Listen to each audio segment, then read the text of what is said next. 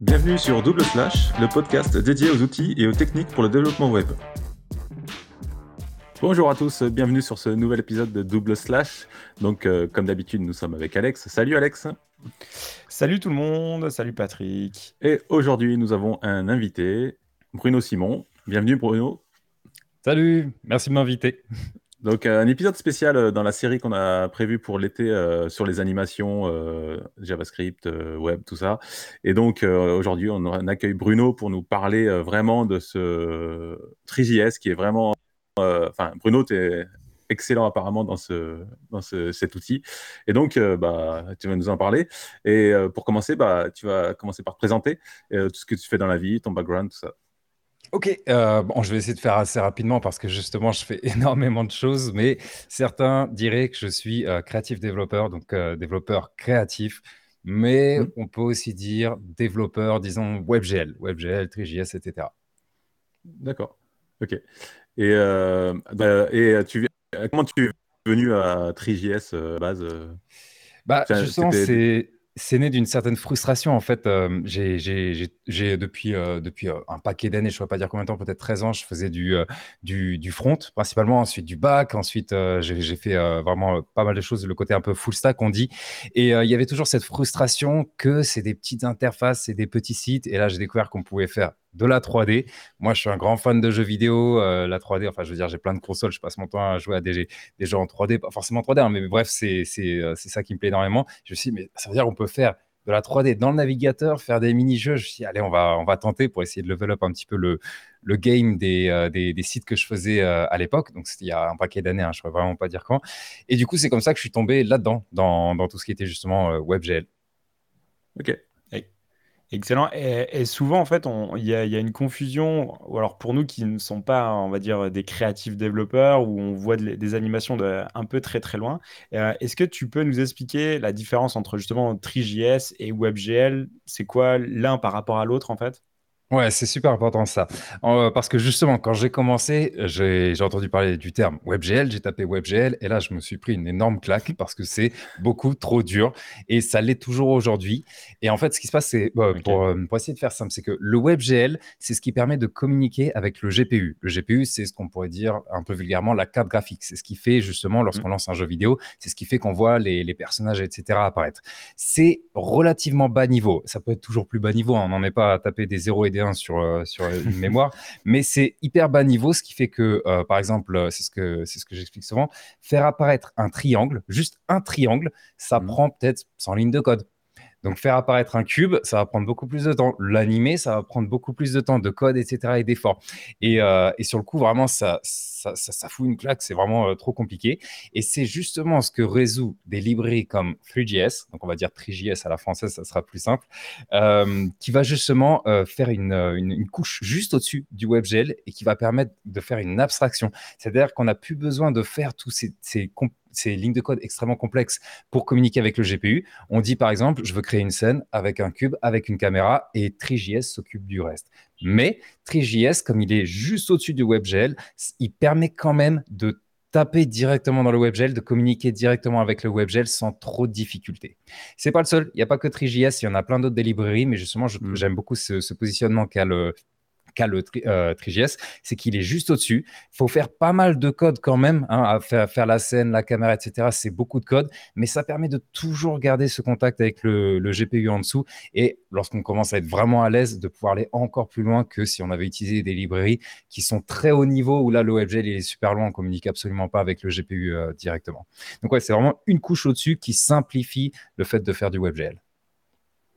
Et quand tu dis euh, TriJS, c'est parce que euh, c'est, ça se rapproche du JavaScript euh, sur, sur la syntaxe, sur les, des, des, des, objets, sur des API ou Oui, c'est ça. En fait, c'est une librairie JavaScript. Vraiment, le, le WebGL, c'est du pour faire ce qu'on fait avec des jeux vidéo, mais dans le navigateur, donc avec du JavaScript. Le WebGL, on en fait avec du JavaScript. Et TriJS, c'est aussi du JavaScript. vraiment, on utilise les, les consts, les lettres, les tableaux, etc., comme on a l'habitude dans JavaScript, mais ça communique avec avec, avec le WebGL. C'est vraiment que pour le web. WebGL et TriJS, c'est que à destination du web, même si on a des astuces en faisant par exemple tourner une application native qui en réalité fait tourner une, une WebView et du coup on se retrouve avec une application native qui en fait fait tourner du WebGL. c'est un peu du hack quoi.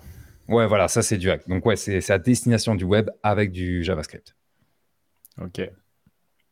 Ok. Est-ce que tu peux. Euh, et euh, au niveau. Euh, quand tu fais tourner du 3JS avec du WebGL, est-ce que ça, ça bouffe beaucoup de ressources au niveau du. Énormément. C'est le ah problème numéro un. C'est le, le, Une fois qu'on commence à être à l'aise, on a fait un petit cube, qu'est-ce qu'on veut faire? Ben, On en fait un millier, forcément.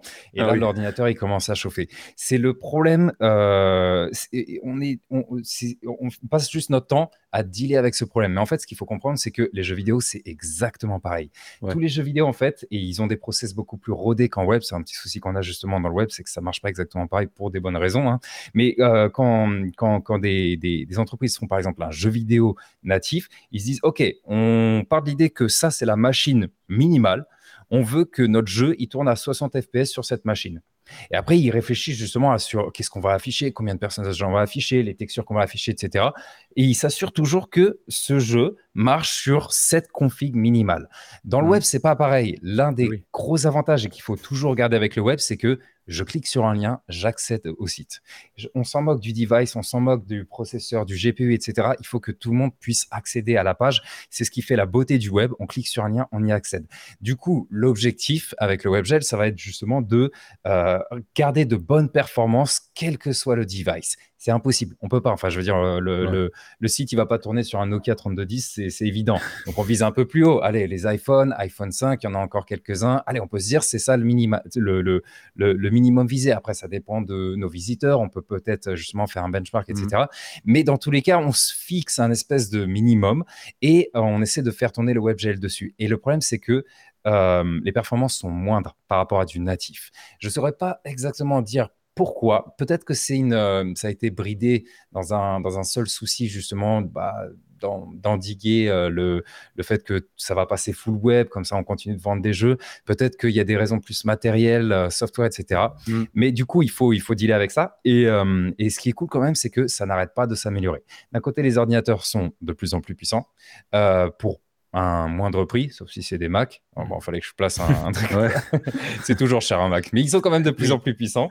Et, euh, euh, et, donc, c'est de plus en plus agréable. Et aussi, le WebGL évolue. On est passé au WebGL 2. Peut-être qu'il y a du WebGL 3 qui arrive. Et, euh, et c'est de plus, de plus en plus performant. On a même accès à de nouveaux outils qui fait qu'on peut trouver des raccourcis pour obtenir un même résultat avec de meilleures performances. Mais en réalité, ce qui se passe aussi et qui est un point important, c'est que on a une alternative au WebGL qui est dans les tuyaux en ce moment qui s'appelle le WebGPU. C'est le même principe, c'est-à-dire qu'on communique avec euh, le GPU pour faire des calculs, etc. Et il y a potentiellement des librairies qui commencent à se préparer justement pour faire une abstraction afin que ce soit plus simple de communiquer avec le WebGPU. Mais ce n'est pas le WebGL, sauf que le WebGPU est sur le papier beaucoup plus rapide. Lorsque le WebGPU, euh, le WebGPU sera sorti et euh, supporté par suffisamment de devices, théoriquement, les sites qu'on pourra faire, on pourra mettre plus de polygones, plus d'effets, plus de pixels à rendre, etc. Euh, sans, théoriquement, sans rien faire. ça. Et comment tu fais pour. Euh, c'est comme pour un site euh, responsive, tu vas tester sur différents devices, tu vas... parce que là, il, faut, il te faut des vrais devices, c'est pas juste un navigateur en fait c'est très compliqué. Il y, a, en gros, chaque développeur il va avec ses petites astuces. Euh, alors, soit on est riche et on a tous les devices de la Terre euh, sur le bureau, c'est pas mon cas. Moi, j'ai juste euh, un Android, un Mac et un PC de gaming. Donc, je fais avec. mais oui, ça, c'est le, souci numéro un. Dans les agences, évidemment, bon, bah, on demande à ses, à ses collègues, on a peut-être quelques devices à disposition. Mais la meilleure astuce que, je conseille pour tester, c'est euh, d'afficher combien de temps ça a pris de rendre une image. Parce que on fait de la 3D, mais la 3D statique, c'est un peu nul. Autant faire un rendu sur 3ds Max, Blender ou CKD. Non, non, nous, ce qu'on fait, c'est du web, c'est animé, les carrés, ils bougent, les personnages, ils courent, etc. Donc, on doit le faire à chaque frame, c'est-à-dire qu'on anime les choses. La question est combien de temps a pris le WebGL à rendre une frame. Si euh, on veut une animation qui tourne à 60 fps, qui est un petit peu le standard, hmm. et que donc une frame doit rentrer là-dedans et qu'on arrive à faire le rendu en si peu de temps, c'est bon. Même si j'ai un ordinateur très puissant, je vois que j'ai mis ça de temps euh, pour rendre la, frame. Avec l'expérience, je sais que ça, ça veut dire que ça va marcher sur ces autres devices ok, c'est bon. Si par contre, ça commence à mettre beaucoup de temps et que là, je commence à approcher de la limite euh, qui fait que ça va commencer à ramer, ça se trouve sur d'autres devices moins puissants, là, ça va vraiment ramer. Euh, ça, ça vient vraiment avec l'expérience et on sait qu'il y a, y a un souci. Donc, l'astuce, c'est de monitorer le temps de rendu. On sait que ça prend, je ne sais pas, par exemple, 2 millisecondes. Si ça prend 2 millisecondes sur mon PC de gaming, je me dis que c'est OK.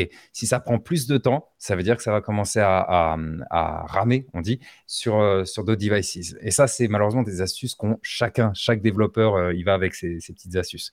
En réalité, c'est encore plus compliqué parce que ça se trouve, dans le WebGL, on affiche juste un cube, mais si l'utilisateur tourne la caméra et regarde là-bas, là, il y a tout un environnement avec une ville entière, etc., bah là, ça va ramer plus parce que forcément, c'est plus à rendre, euh, c'est plus de boulot sur le GPU. Donc, on y va avec l'expérience. Et c'est justement ce qui rend aussi le métier compliqué, c'est que ça implique d'avoir beaucoup d'expérience. Donc, en fait, tu dois dealer avec la performance, mais euh, à tout, instant, quoi. À tout instant. C'est ça. C'est exactement ça. Waouh.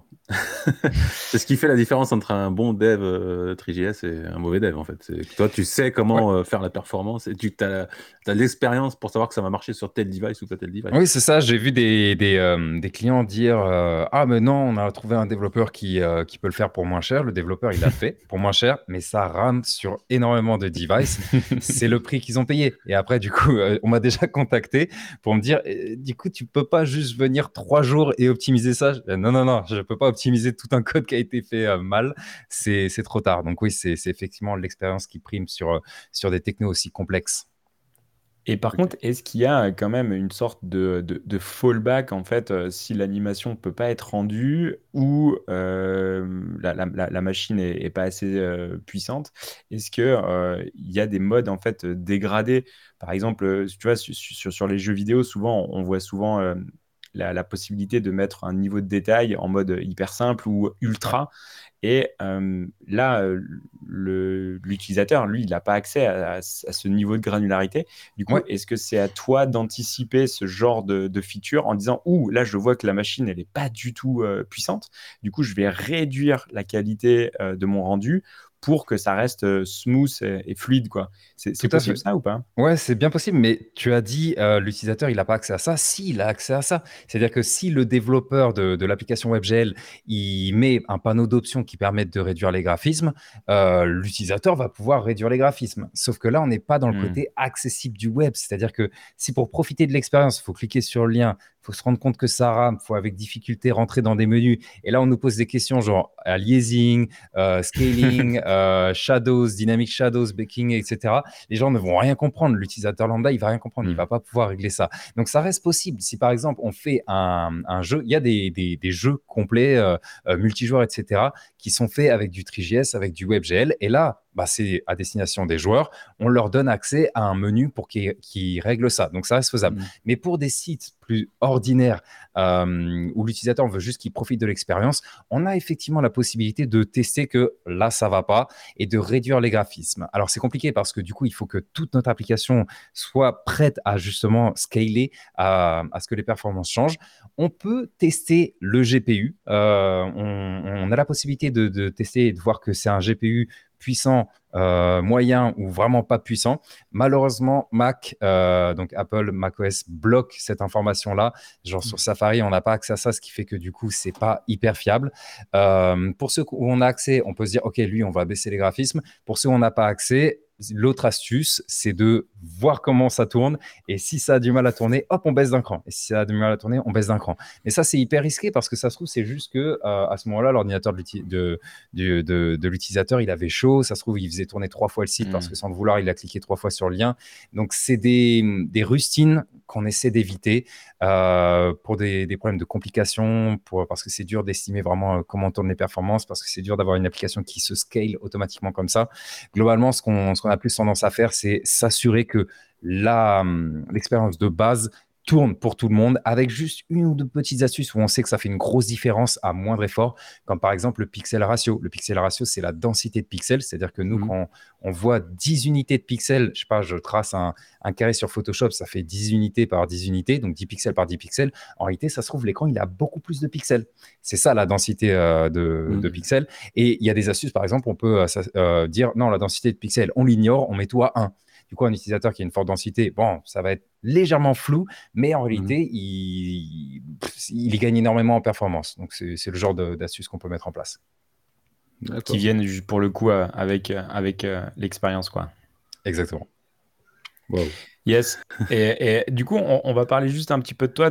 tu t'es déjà un peu présenté, tout. Mmh. Mais est-ce que. alors, tu as déjà répondu à la question ou tu te considères plus comme créatif développeur. Moi, je vais, être encore, je vais essayer d'être encore plus clivant, mais euh, est-ce qu'il faut être plutôt dev ou plutôt créatif ou il faut obliger d'être les deux ou voire même artiste ou des, choses comme ça pour, euh, pour faire ce que tu fais en fait? Alors, moi, je laisse les autres choisir mon titre. Franchement, c'est. c'est je, je, on m'a, un jour, on m'a, on m'a dit on cherche un développeur créatif, tu es un développeur créatif. Puis euh, d'autres fois, puis d'autres fois, ok, je suis bon, moi, a priori, je suis développeur créatif. Et, euh, mais en réalité, ça m'est totalement égal. Je fais tellement de choses. Je fais de la 3D, je fais de la 2D, je fais, euh, je fais, je fais des trucs beaucoup plus techniques, je fais de, du développement back, je fais du développement front, je fais énormément de choses. Dans tous les cas, ce qui m'intéresse beaucoup et ce pourquoi on me connaît le plus, c'est le développement créatif. Mm. Donc, j'ai tendance à dire, quand, quand, je veux la faire simple et que je parle à des gens dans le digital, donc pas pendant mm. les repas de famille, j'ai tendance à dire, dans les repas de famille, c'est informatique. et sinon, avec des gens plus. Et comme ça, on répare l'imprimante et on redémarre le wifi.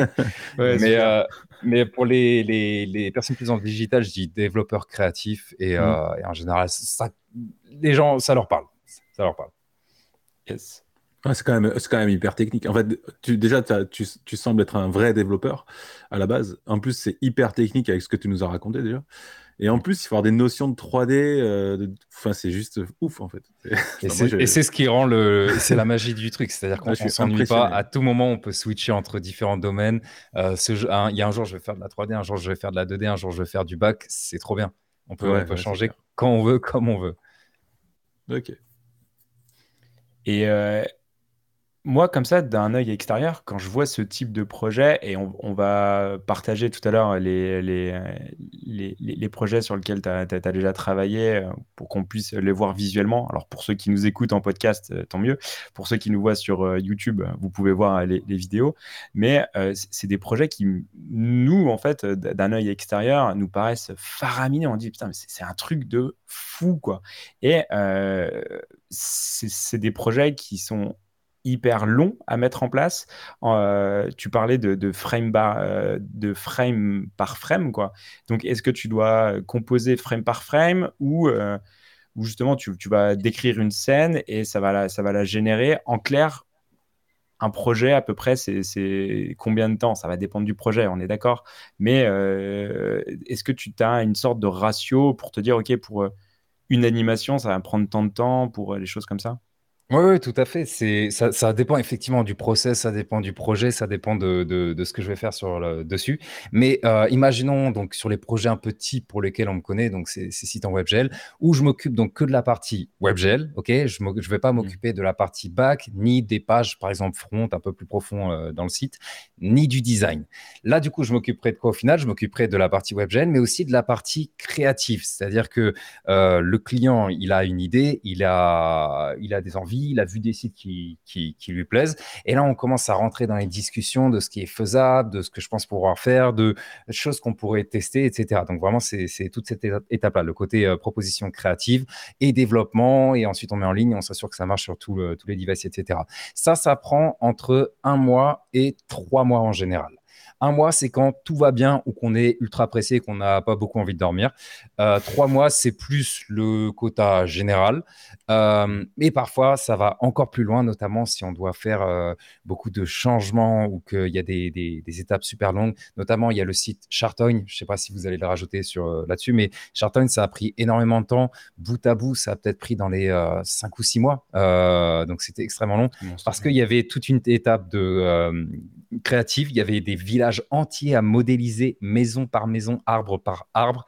Donc c'était extrêmement long. Il y avait deux euh, villages en plus. Et ensuite, il y a eu toute une phase d'optimisation où les performances n'étaient pas bonnes. Et j'ai passé réellement plusieurs semaines à, tirer quelques, euh, quelques, euh, quelques millisecondes par-ci par-là sur justement ce, cette fameuse, ce fameux temps de mmh. rendu. Et, et, du coup, et ça a pris, je pense, cinq ou six mois à faire toute, toute la partie WebGL de, de ce site-là. Ouais, donc en fait, tu es toujours obligé, en fait, de, sur, des, sur les projets euh, qu'on voit, qui, sont, euh, qui, qui nous paraissent monstrueux, euh, en fait, tu n'es jamais tout seul. Quoi. Tu, il, il, va, il, va, y avoir vraiment une délégation des, des responsabilités. Et toi, tu vas être en charge vraiment de toute la partie animation WebGL pour aller chercher toutes ces, ces interactions mais il y a toute une équipe derrière. Quoi. Donc, c'est plutôt des projets en équipe ou ça t'arrive de prendre des projets seuls? Moi, j'aime bien les projets en équipe, comme ça, je me concentre que sur une seule chose. En général, c'est pour du WebGL. Les projets professionnels que je fais, c'est quasiment toujours pour du WebGL. Les mmh. projets personnels, ça peut être n'importe quoi, où à ce moment-là, je m'occupe de, de, tout ce qui, est, ce qui me plaît. Mais effectivement, il y a toujours une équipe derrière. les, le, format type que j'aime bien, notamment qu'on utilise à Hervé Studio, c'est un ou deux designers, un développeur front, un développeur WebGL et éventuellement, mais c'est pas trop arrivé, un développeur back, notamment si on a des, API, etc. Mais en général, le développeur front est suffisamment euh, débrouillard pour, euh, mmh. pour, euh, pour s'en sortir. Et du coup, on se retrouve, c'est ça, à trois ou quatre personnes, ce qui fait qu'il n'y a pas non plus trop, trop de monde. C'est agréable on sait pas, on peut dialoguer super facilement. Ah, là, il y a un bug, ok, on le corrige. Ah, est-ce que tu peux me pondre cet asset-là Ok, c'est bon, c'est fait. Et, euh, effectivement, chacun s'occupe de sa partie, même si on n'hésite pas aussi à, toucher un petit peu à, ce que font les autres, mais c'est plus par curiosité qu'autre chose. Et, pour. alors, juste, Patrick, excuse-moi. est-ce que c'est toi qui vas créer ton modèle en 3D dans, dans Blender ou un, autre euh, logiciel, ou c'est quelqu'un qui va être dédié à ça, qui va créer l'objet en 3D et toi, tu vas l'animer? Et, est-ce que en fait, euh, tu es obligé de faire les deux pour qu'il y ait du sens ou euh, tu arrives à splitter en fait ce genre de, tâches? Dans tous les cas, dans un souci d'optimisation, je suis toujours en bout de chaîne de l'asset. C'est euh, forcé. Euh, j'ai travaillé avec des designers qui sont absolument géniaux. Les assets, ils ont essayé de les optimiser, c'était pas bon. C'était pas bon. Et même parfois, moi-même, quand j'optimise un asset, après, je l'intègre et je me rends compte que, ah zut, j'aurais pas dû enlever cette partie-là. Là, il y a trop de polygones, etc. Donc, c'est pas de leur faute. Moi, ce que je préfère, c'est euh, euh que les. Je parle de designer, mais euh, c'est au sens très large. Un designer 3D, euh, caractère design, level design, etc. Ça mmh. peut être plein de choses. Donc, je vais, je vais rester général. Bref, c'est ceux qui me fournissent les assets. Moi, ce que je préfère, c'est qu'ils me fournissent des assets avec zéro optimisation pour deux raisons. Premièrement, euh, c'est pour qu'ils soient totalement libres dans le, ce process créatif où ils créent, je ne sais pas, des personnages, des maisons, des véhicules, etc. Ils ont besoin de ne se soucier que de l'aspect, de, de, de, mhm. de l'esthétique de la chose, etc. Je veux pas qu'ils s'embêtent avec la performance, le nombre de polygones. Tant que ça tourne sur leur machine, faut qu'ils se, faut qu'ils se lâchent afin d'aboutir justement au résultat qui rend bien. Et parfois, c'est très problématique parce qu'ils font des choses. Voilà, j'ai et je dis, oh, comment ça va être pour implémenter ça Et je dis, c'est pas grave, allez-y. quoi. Ouais, c'est ça. Et dis, c'est pas cool. Ouais, et c'est pas grave, faut qu'ils y aillent, il faut qu'ils se lâchent. C'est comme ça justement qu'on va pouvoir repousser les limites, quitte à se prendre un mur et à revenir un petit peu en arrière, mais très souvent on arrive à le traverser le mur, donc ça va. Donc euh, j'ai tendance à dire aux, aux, designers de faire ce comme ils le sentent, sans soucier d'optimisation. Et moi, après, j'optimise. Effectivement, avec des softwares, par exemple, si c'est de la 3D, euh, je vais utiliser euh, plutôt Blender. Euh, et, là, je vais commencer à réduire le nombre de polygones, à améliorer le, unwrapping, ce genre de choses. Et ensuite, j'implémente dans le, du, coup dans l'application 3D. Ok. ma, question, c'était ça, en fait. Parce que tu as parlé de modéliser des, villages entiers. je me dis, est-ce que c'est toi qui modélise, en fait? Ça arrive. Répondu, en fait. Plus sur les projets perso, en général, où je fais les assets moi-même. Ok. Euh, et, Tu, tu, dis, euh, ils sont, les créatifs, faut qu'ils se lâchent, machin. Et, la plupart du temps, tu arrives quand même à, faire ce qu'ils ont demandé. C'est rare que tu reviennes en arrière en disant, bah ça, je peux vraiment pas le faire. C'est rare. Ouais, ouais, En général, j'y arrive. Euh, j'ai juste besoin, en général, qu'on me laisse le temps. C'est-à-dire que c'est, du, on essaie, on échoue, on réessaie, on échoue. Parfois, ça peut prendre un peu plus de temps, mais, mais étonnamment, jusque-là, tout va bien. J'ai toujours réussi à, faire les effets, les animations, etc., qui étaient désirés avec un minimum de concessions. C'est sûrement déjà arrivé, même si j'en ai mm. pas qui me viennent en tête. Je pense qu'on a peut-être réduit une animation ou fait boucler euh, celle-ci ou, euh, ou euh, changé la taille du modèle, j'en sais rien. Mais, mais en général, je me débrouille toujours. Et c'est justement vers ça que les, et il faut tendre, quitte à prendre un peu de risque, tout en l'annonçant au client. C'est ça le plus important, c'est que il faut annoncer au client, bah déjà au à la. Je suis dans un cadre toujours, je travaille pour un studio, donc il faut l'annoncer au studio et le studio doit aussi l'annoncer au client. C'est-à-dire que on va tenter un truc, c'est inédit, euh, mais on n'est pas sûr de, de, pouvoir le faire tu d'accord? Le client en général, il est toujours d'accord s'il fait appel à ces studios-là. Hein. c'est les, c'est les euh, mm-hmm. RV Studios, Immersive Garden, les, les Bonhomme Paris, etc. Ils, c'est, c'est le côté, euh, ils veulent un peu d'innovation, ils veulent des, des choses qui, qui vont un peu. C'est leur réputation. Ouais. Ces, ces, studios-là sont connus pour justement faire pour ça. ce type, euh, bien sûr. Et, du coup, quand ces studios-là disent on va tenter des trucs, pas sûr qu'on y arrive, tu es d'accord? Ils sont en général d'accord. Et la plupart du temps, on y arrive. C'est génial.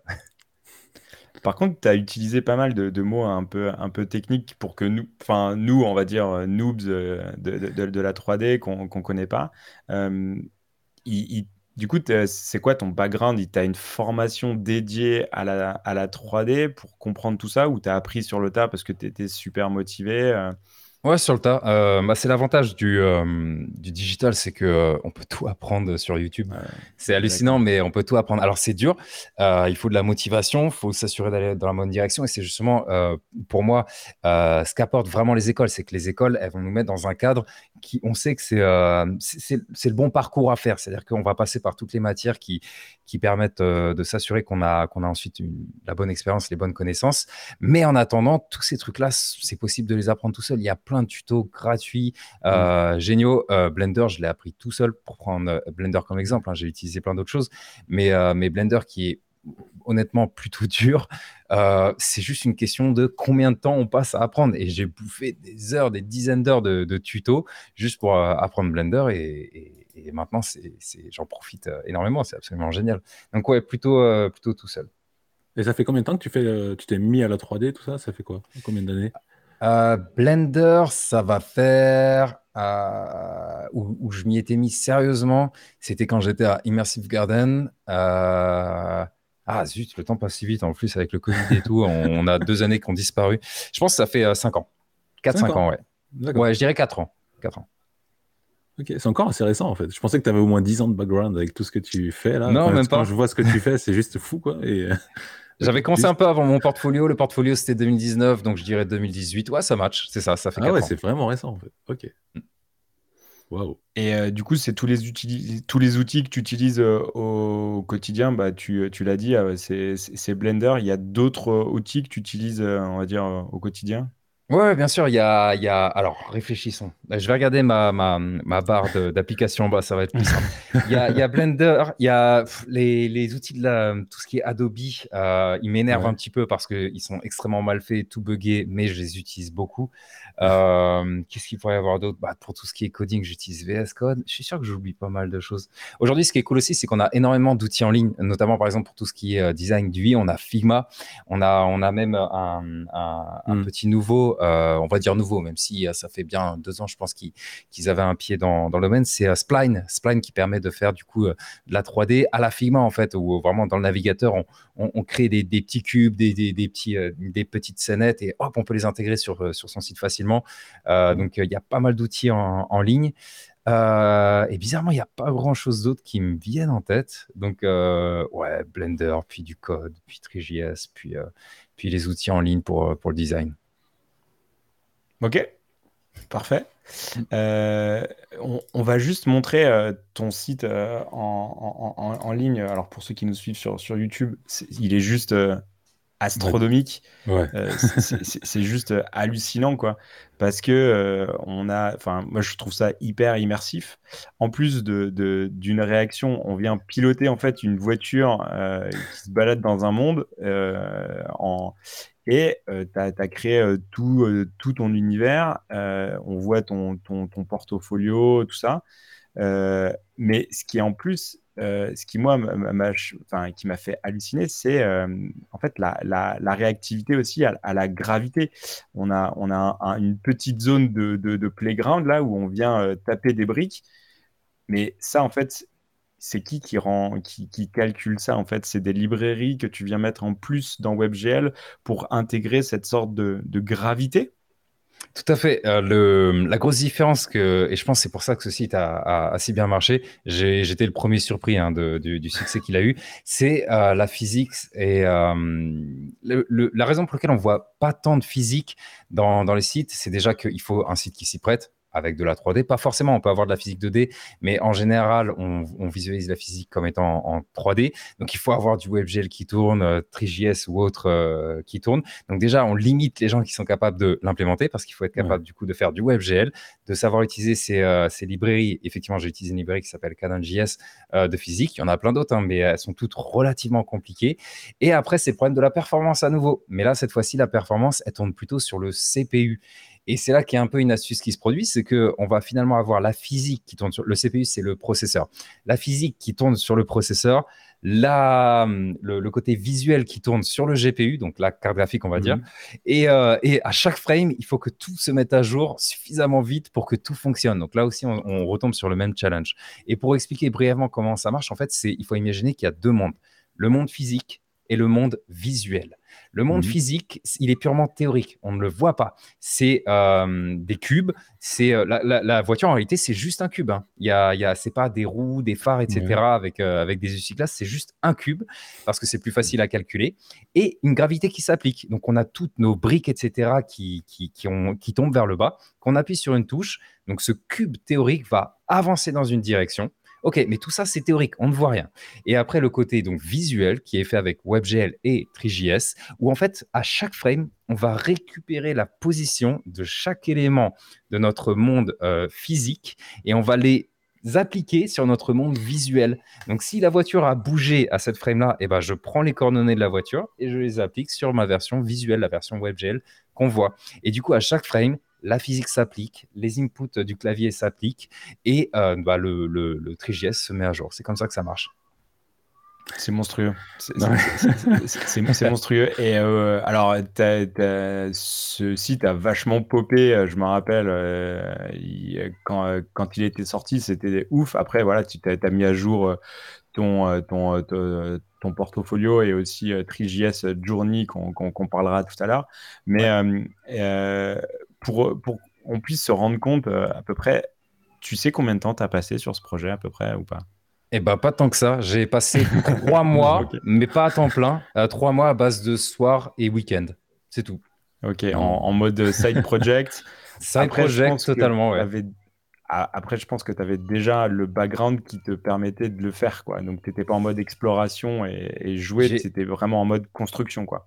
Euh, il y, avait quelques challenges, mais effectivement, la plupart des techniques, c'est des techniques que, que j'avais déjà utilisées, que j'avais bien rodées. Et du coup, j'ai fait, j'ai fait un, un, un, melting pot de, de techniques que je, que je, connaissais, que je savais être performantes et, et, euh, et efficaces. Et, et, ouais, c'est comme ça que j'ai créé le portfolio. Yes, excellent. Et, à la base, tu, tu, moi, je ne vois pas comment tu peux créer ça. En fait, c'est tellement. Enfin, c'est irréel. Pourtant, je suis dev, hein, mais. Mais comment tu fais? Parce qu'il y a tout un monde, tu te déplaces dans ce monde, tu fais quoi? C'est euh... Mais comment tu fais en fait? Je comprends pas. C'est web.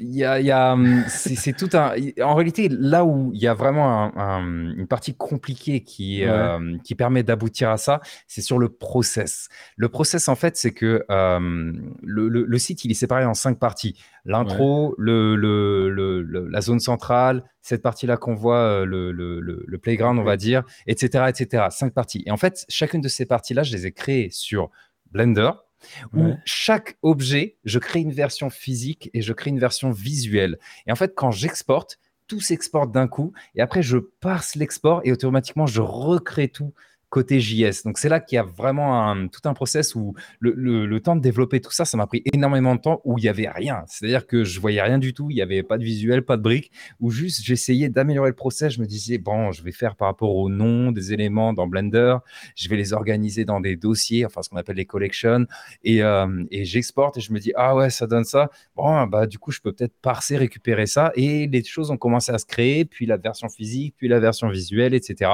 Et euh, petit à petit, ça a donné ça. Et au moment où la voiture s'est mise à bouger, à pousser une brique, là, le plus gros, en fait, ouais, il était magique, déjà fait. Ouais, c'est ça. Ouais. Le, le, le, process était en place. Il s'agissait plus que de créer les différents éléments, d'itérer, de rajouter quelques petites features, mais le plus dur était passé. Le, le process était en place. Quoi. Ouais, donc en fait, tu as quand même tu as, tu as besoin en fait de, de, bien appréhender tous ces niveaux d'abstraction en amont pour avoir euh, une, sorte de, rendu dans ta tête, en dire ok ça va rendre ça. Par contre sur la création, tu es obligé d'avoir un niveau d'abstraction hyper élevé quoi pour justement pouvoir assembler. Et toute la difficulté, je pense, elle est là. Ouais, c'est ça, et c'est là que l'expérience justement aide beaucoup. Mmh. Yes. Tu parles, tu, tu parles euh, d'expérience. On va parler un petit peu plus du, du marché euh, de, de, tous ces, ces créatifs euh, développeurs et, et, encore en plus de la de, de. Aujourd'hui, c'est assez demandé ou pas du tout, ou c'est en pleine explosion? Moi, d'un point de vue extérieur, j'ai l'impression que c'est assez niché. Tu, tu, tu, mmh. tu, en as parlé tout à l'heure. Il y a des studios qui se sont développés qui se sont spécialisés là-dessus et, qui font que ça. Euh, toi, qui es un, plus, un, peu plus au cœur en fait de, cet écosystème de créative, est-ce qu'il y, est y, a un marché aujourd'hui? Est-ce qu'il est comment il évolue? De mon point de vue, j'ai l'impression qu'il y a un marché énorme, mais euh, je suis quasi sûr que mon point de vue est biaisé. C'est parce que, en fait, je reçois énormément de, euh, d'offres, de jobs, de projets, etc. Ça n'arrête pas. Quasiment tous les jours, on, me propose un, projet. Donc, j'ai l'impression que c'est le cas. Mais ça se trouve, c'est juste, bah, ils demandent à plein de gens, ils tapent dans Google euh, bon développeur WebGL parce qu'ils ont, ils connaissent ça. Et bah, comme, comme il y a eu le succès du portfolio, je, suis peut-être dans les premiers à ressortir. Et donc, je mmh. reçois beaucoup de, de de demandes comme ça. Donc peut-être que je me trompe, mais euh, ce qui est sûr, c'est que comme c'est dur d'apprendre tout ça, il y a mmh. plus de gens qui demandent des développeurs que de développeurs qui sont disponibles. Donc dans tous les cas, c'est pas une question de est-ce qu'il y a énormément de demandes ou pas, c'est le ratio entre euh, les développeurs qui savent le faire et l'offre et la demande, c'est ça.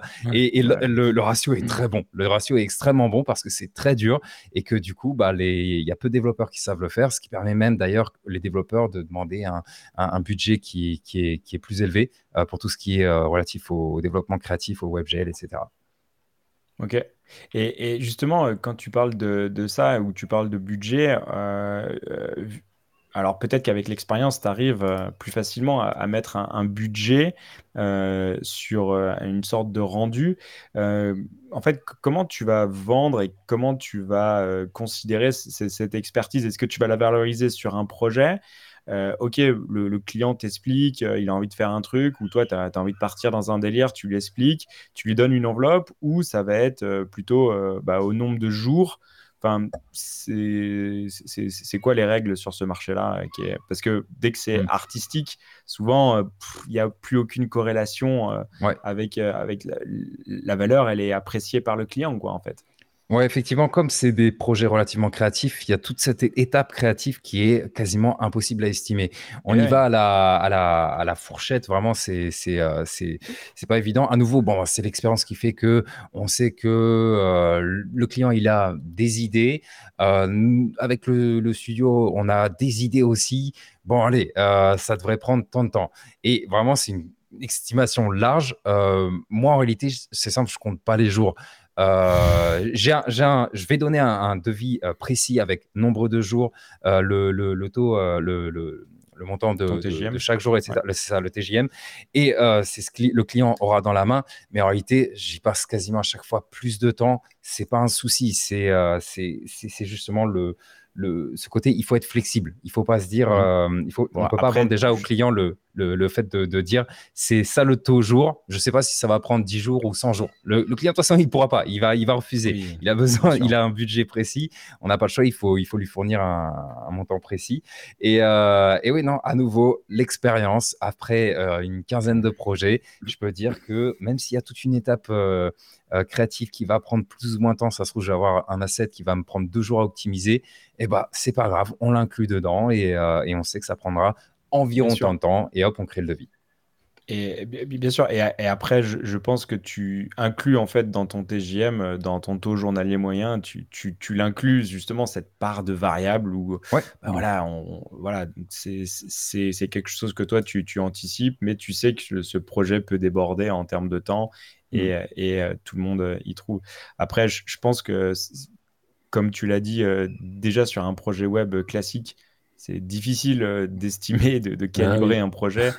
Déjà en tant que classique, hein, juste un simple site internet ou une, une, une app, euh, voilà, un dashboard, un truc classique, euh, c'est déjà compliqué. alors là, quand on vient encore plus rajouter euh, tout cet environnement créatif, ça doit être encore plus difficile, clairement. Ouais, mais d'ailleurs, il y a, y a, une astuce dans les, dans les outils. D'ailleurs, euh, je, remonte un petit peu aux outils, aux outils que j'utilise au quotidien.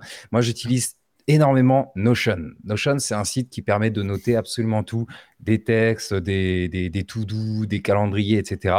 Et en fait, justement, par rapport à cette histoire d'estimation, la recommandation que je donne à tous les débutants, c'est que au début, ils, vont déconner sur les, euh, le temps, les montants, etc. En général, on va estimer à moins, ça va prendre deux fois plus de temps. Ça commence mmh. toujours comme ça. Ce qui est important, c'est de retenir la leçon.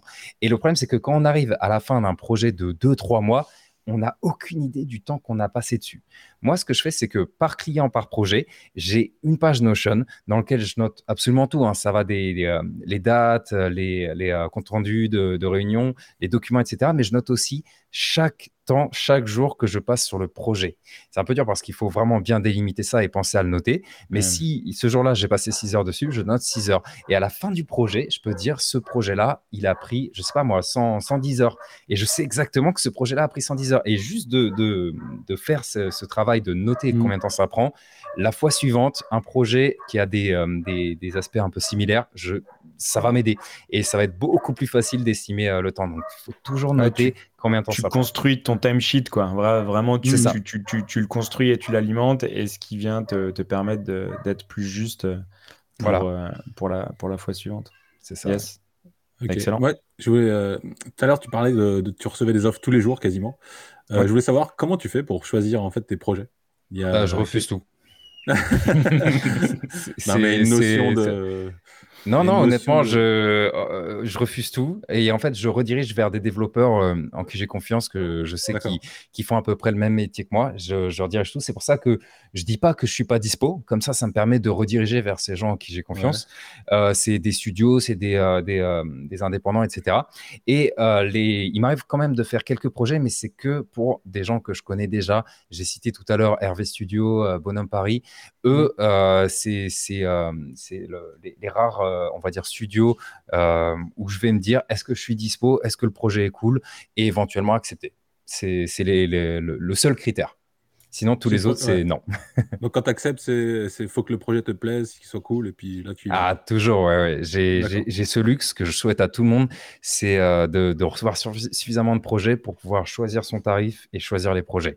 Et ça devrait être l'objectif de chacun, parce qu'au final, travailler, ça reviendra à faire des projets que j'aurais fait en perso avec plaisir. Donc, c'est mmh. que du plaisir, et donc on s'y met à fond, et, euh, et euh, avec un, un, budget qui, qui est plus que suffisant pour être confortable. C'est ce que je souhaite à tout le monde.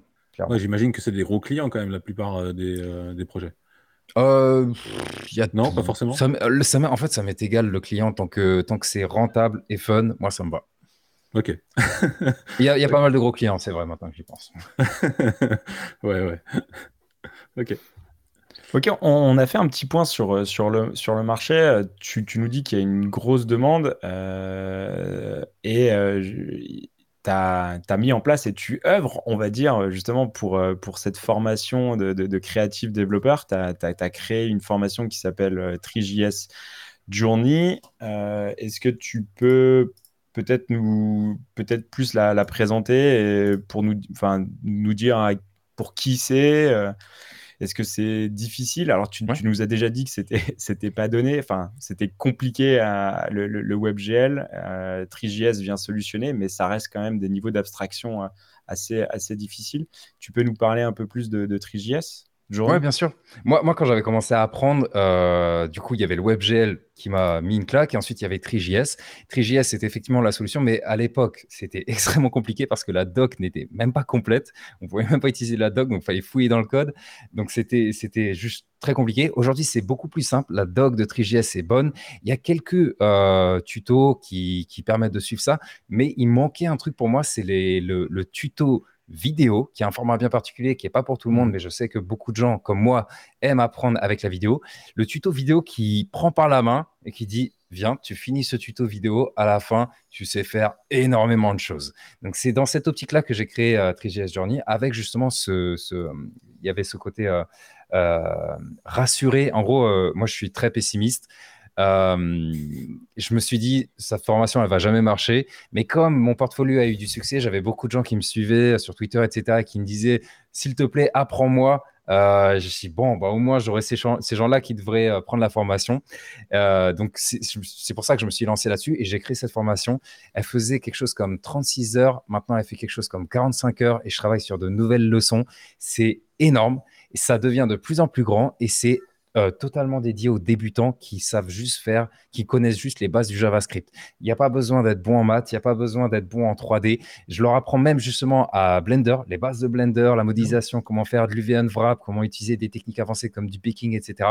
C'est inclus dedans. Il y a plein d'autres choses qui vont être inclus dans ce que je rajoute, des, des, des, des trucs très complexe, mais que j'explique from scratch à nouveau. Je peux pas dire parce que c'est pas officiel. Suivez-moi sur Twitter si vous voulez quand, quand, ce sera officiel. Mais, euh, mais c'est toujours ce côté pour moi euh, dédié aux débutants. Je pouvais pas euh, leur apprendre le JavaScript aussi parce que ça prend beaucoup trop de temps. Mais c'est limite si, si, je devrais créer une formation pour apprendre le JavaScript, on suit la formation JavaScript, on suit la formation 3JS. Et à la fin, justement, ils sortent, ils sont capables de faire des shaders. Pour ceux qui connaissent, c'est le truc qui fait un petit peu peur. Des, des, des projets complexes. Ils, ils peuvent faire des interactions, ils peuvent faire de la physique, on en parlait. Mmh. Bref, tout ça, c'est visible sur, sur le site que, que tu présentes là. Euh, c'est euh, payant, mais j'ai fait en sorte que ce soit euh, totalement abordable.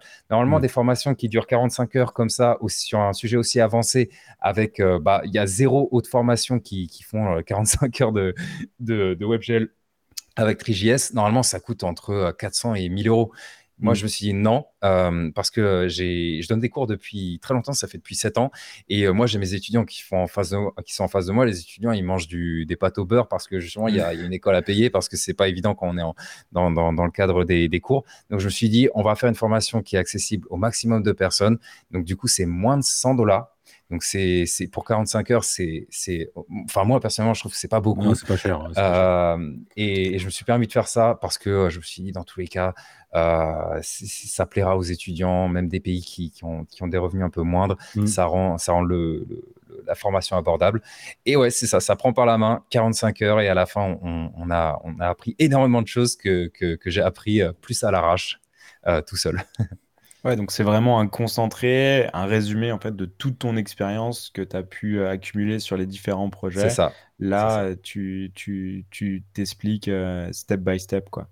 Mm. Avec une petite touche créative, évidemment, dans chaque leçon, parce que euh, mm. c'est ah, Il faut, il faut, de toute façon, après, ça, ça, fait, ça, fait partie, euh, ça, fait partie du jeu. Après, euh, en même temps, je pense que même, même aller sur le site, juste pour voir l'expérience de, de, navigation. Le site est génial, quoi. Et, rien que le site, déjà, faites-le juste pour ça. déjà, c'est déjà monstrueux. Et après, pour, je pense que pour toutes les personnes qui, qui veulent se spécialiser un peu, mm. alors, sur, sur sur double slash, on, en parle souvent, mais euh, on, ne peut pas tout faire, on peut pas être bon partout, mais euh, pour, mm. euh, les, pour les personnes qui veulent se, se, dédier et se spécialiser, et ben, je pense que c'est une super, une super, porte, une super porte d'entrée. Et au passage, il y a, y a, hum, tous les débuts de leçons sont gratuits, il y a même quelques leçons qui sont complètement gratuites. Ok. Ok. Euh, c'est sur le, le 1, là je vois, c'est free. Les trois premières. Euh, c'est ça, il y en a d'autres un peu plus loin. Et dans tous les cas, sont, tous les débuts sont gratuits aussi. Tu, garantis qu'il ne faut pas être bon en maths euh, Ah oui, oui. Je, suis, je suis une brêle en maths et j'explique toujours cette anecdote euh, à mon sujet. Au lycée, j'étais très mauvais dans quasiment toutes les matières. J'ai eu mon bac, mais, mais de justesse. Hein. Et, euh, et, en maths, j'étais particulièrement mauvais. Et un jour, on a eu un examen. Je m'étais dit, oh, les maths, c'est important, je vais réviser. J'ai révisé, j'ai révisé, j'ai bossé énormément et j'ai eu zéro. Ah. J'ai même pas cherché le, le, professeur. Je pense qu'il m'aimait pas parce que j'étais un mauvais élève. Je le comprends totalement. Et euh, il m'a rendu la feuille. J'ai vu zéro. J'ai même pas regardé les erreurs que j'ai fait. Euh, c'est pas pour moi. Et, et, je me suis retrouvé donc à faire de la 3D, du WebGL, etc. Où on mange énormément de maths, mais c'est des maths appliquées. Donc euh, là, je me suis dit, ah oui, donc va falloir faire de la trigonométrie, des calculs de distance, mmh. Pythagore, ce genre de choses. les matrices même, on en utilise. Et en fait, je me suis dit, bah bon bah je vais réapprendre. Et comme c'est appliqué, c'est beaucoup plus simple d'apprendre parce que ça a du sens. C'est pas juste pour faire plaisir aux parents en ramenant des bonnes notes. c'est vraiment pour réussir à dessiner un pattern, pour positionner les choses, pour calculer si euh, l'objet il est suffisamment proche pour, euh, pour tester la collision. C'est, ça a du sens. Dans la formation, j'explique aussi quelques notions de base et en suivant la formation, on se rend compte que c'est, finalement assez logique et que même si on est mauvais en maths, on bidouille, on arrive au résultat qu'on veut. C'est bon, tout va bien. Donc, euh, non, il n'y a pas besoin d'être bon en maths. Cool. Excellent.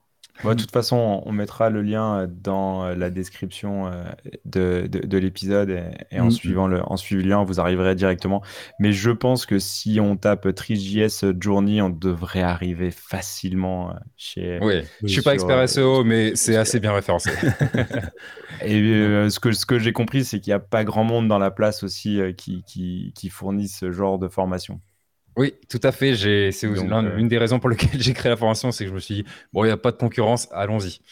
Il n'y a personne. Mais au passage, je glisse quand même qu'il y a plein d'autres euh, tutos très complets, gratuits. Euh, si ça reste trop cher, je ne devrais pas dire ça, mais je suis très mauvais en marketing aussi. sachez qu'on peut apprendre plein de choses sans prendre TriGS Journey. Non, mais honnêtement, le tarif est très très raisonnable et je pense que même si tu veux pas spécialement faire de l'animation, ne serait-ce que pour comprendre comment ça fonctionne, c'est super intéressant quoi, pour le tarif. Ouais. Top, top. Euh, un grand merci, euh, vraiment un grand merci à toi d'avoir pris le temps de, venir nous présenter euh, TriJS. donc ça c'est vraiment vraiment cool. merci à mm. tout le monde. Patrick, merci à toi. Bruno, un grand merci. Merci à vous. C'était très intéressant. Ciao ciao et à la prochaine. Au revoir. Merci. Ciao. Retrouvez Double Slash sur vos plateformes de podcast préférées et sur le site internet du podcast www.slash-podcast.fr. Sur le site, vous allez retrouver tous les liens de l'épisode, les références évoquées durant l'émission.